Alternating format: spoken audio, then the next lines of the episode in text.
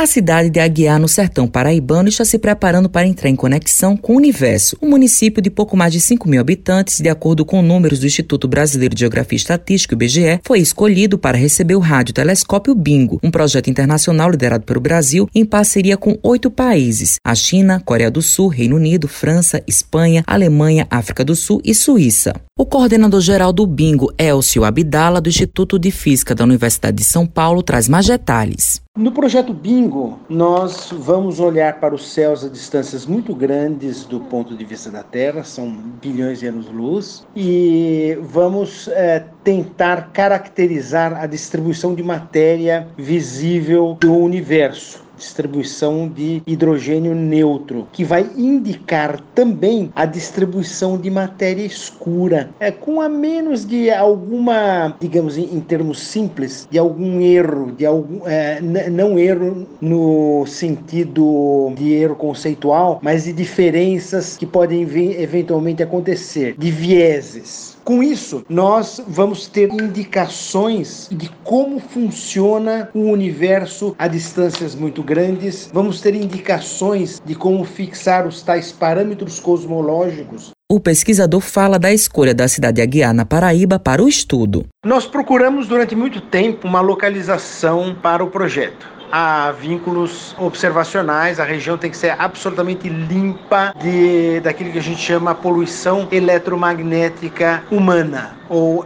RFI, Radio Frequency Interference. Na Paraíba, no sertão paraibano, tivemos condições as mais excelentes possíveis e também a participação da Universidade Federal de Campina Grande foi absolutamente fundamental do ponto de vista científico, com um grupo capaz, querendo dar contribuições científicas e práticas de grande monta. Sem a participação desse grupo, não teria teríamos telescópio. Mais informações da pesquisa no site bingotelescope.org. Matheus Silomar para a Rádio Tabajaro, emissora da EPC, empresa praibana de comunicação.